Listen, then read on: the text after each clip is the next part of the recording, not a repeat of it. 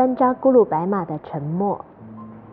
你见或者不见我，我就在那里，不悲不喜。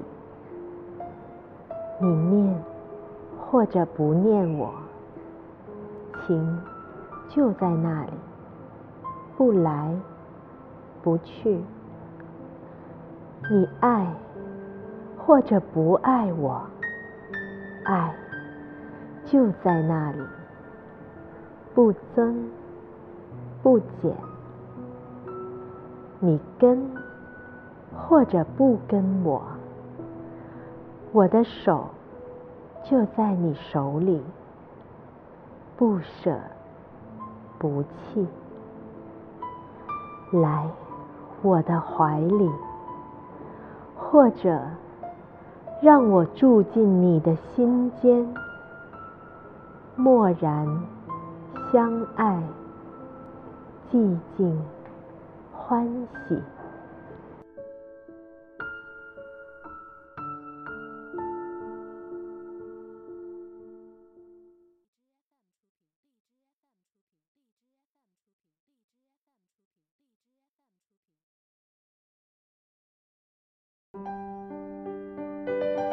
因为我自小就是佛教徒，我真正决定我要系统的学习的时候，应该是两千零四年，因为一次失恋，呃，其实那对我来说是一个莫大的加持，并不是说失恋本身有多么的痛苦，而是说这样一个人生小事件让我开始关注世间的苦。那时候的想法非常的可笑的，那个时候我的想法是觉得，像我条件这么好。的人，性格这么好的人，都要遭受这样的苦，那其他的人要苦到哪里去啊？现在想起来真的是很可笑，可真的就是因为这个人生小事件，让我去思考别人的苦。因为在那之前的二十几年，我眼里只有我自己的苦，就是从那个时候开始，我去会想，那别人在经历着什么？真的就是我也不知道是一种什么样的神迹，一个小小的生命事件，我也不觉得说失恋本身有多么巨大的痛苦，但是就在那个契机之下，我开始好奇别人的苦，好奇别人的人生，开始关心别人的苦。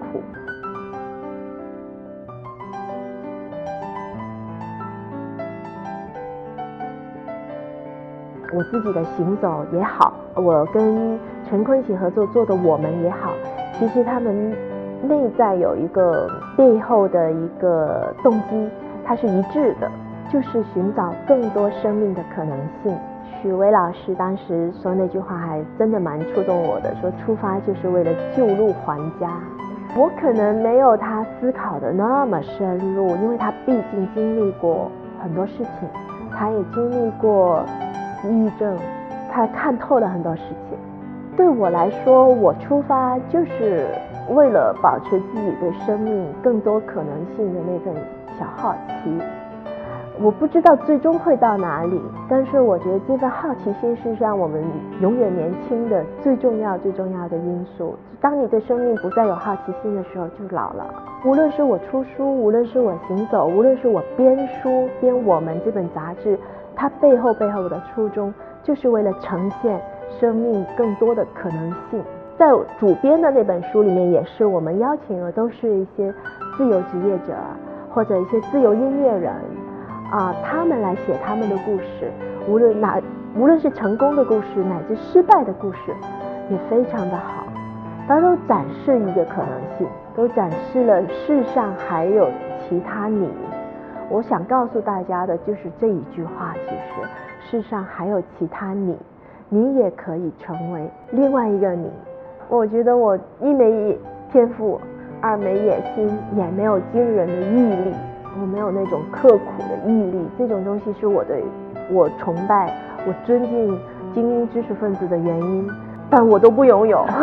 那但是难道我就没有价值了吗？我就不应该存在吗？我觉得既然我存在了，我还是要寻找我的价值。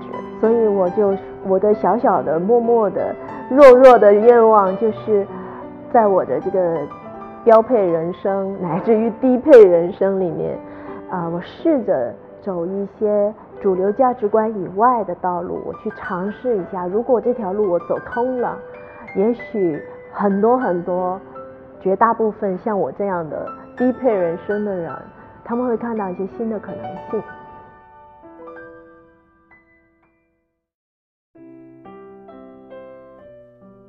我喜欢去到不同的国家，我都会住下来。我不喜欢走马观花式的，所以我每去，而且我去都是佛教国家，迄今为止都是因为佛教的原因。呃，每到一个地方，我会住至少一个月，乃至三个月，乃至半年。我要去到当地的菜市场买他们的菜，啊，买他们的香料、他们的调味料做饭，然后日常这样去生活。我们经常大家喜欢说的一句话就是说，让人羡慕嫉妒恨啊。那我们也会很高兴说，我的人生，我的我我拥有的一切，让别人羡慕嫉妒恨，哪怕是别人因此而恨我，我也觉得哎，蛮虚荣，蛮蛮开心的哈。我们很希望别人羡慕嫉妒恨自己，但是我在印度的时候，我就会发现，印度人最怕的就是别人对自己的嫉妒。呃，先是从现象看吧，我先是发现，无论在哪里，所有的店铺都会挂着一串很特别的东西，是两个柠檬、几个辣椒，用一根细绳、棉绳穿起来，它就会挂在店铺门口正当中，乃至一个流动的小小小吃车，它也会挂一个，还有那种三轮车、蹦蹦迪，他们还有也会挂一个。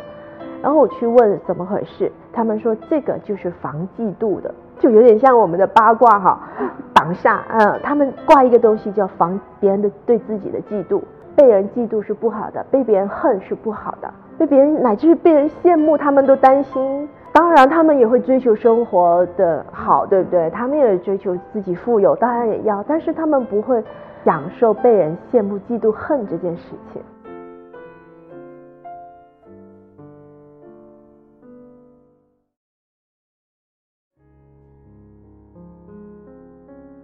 我对书本，我对出版、出书，一直是抱着一个很神圣的一个敬畏感的。虽然现在自媒体时代，人人都可以书写，甚至只要你粉丝量够了，粉丝经济，你就可以出书。哪怕你只是写几句几句话，你把你的微博内容 也可以出成书。但是我仍然对书本是抱有一种非常敬畏的的心的。我对书本的定义，首先作者是抱着法布施的心去书写，它才值得被出版成一本书。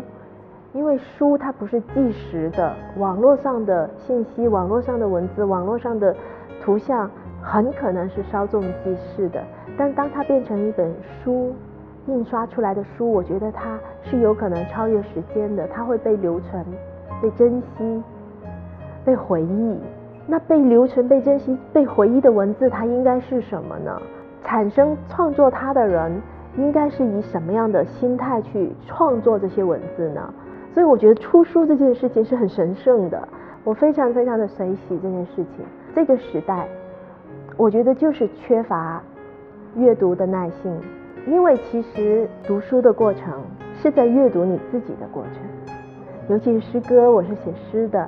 我一直很坚持说，诗歌的创作一半来自于诗人，一半来自于读者。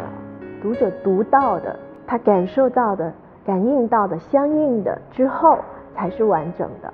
读者完成了一半的书写。所以，如果没有阅读，如果城市没有阅读，你可以想象，大家的心是多么的粗糙，大家没有机会反观自己的心啊。因为其实你读的是别人的书，你感受的是自己的心。阅读这个过程其实是你的心在字里行间，你的心生动起来，你的心性生动起来。其实文字就像镜子一样的。我写过一句话：文字无自信，如镜映心。文字就像镜子一样，因为你会读很多，可能有些你就过去了，但是某一个句子它触动了你。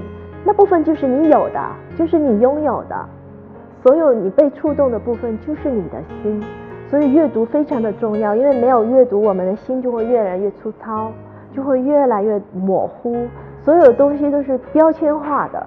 我说我现在很烦，我就用一个烦字定义了我所有的情绪，我的状态。我在烦什么呢？我是在恐惧，还是焦虑，还是什么？我们都没有去看，就标签一个一个一个一个一个的标签就够了。我们就活在标签里面，但是我们的心到底是怎么样的？我觉得阅读可以帮助我们看清楚，去理清楚。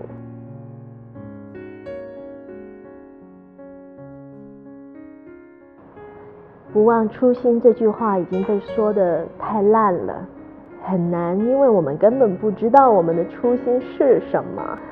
谈何忘不忘呢？这些太鸡汤了，我不会这么去说。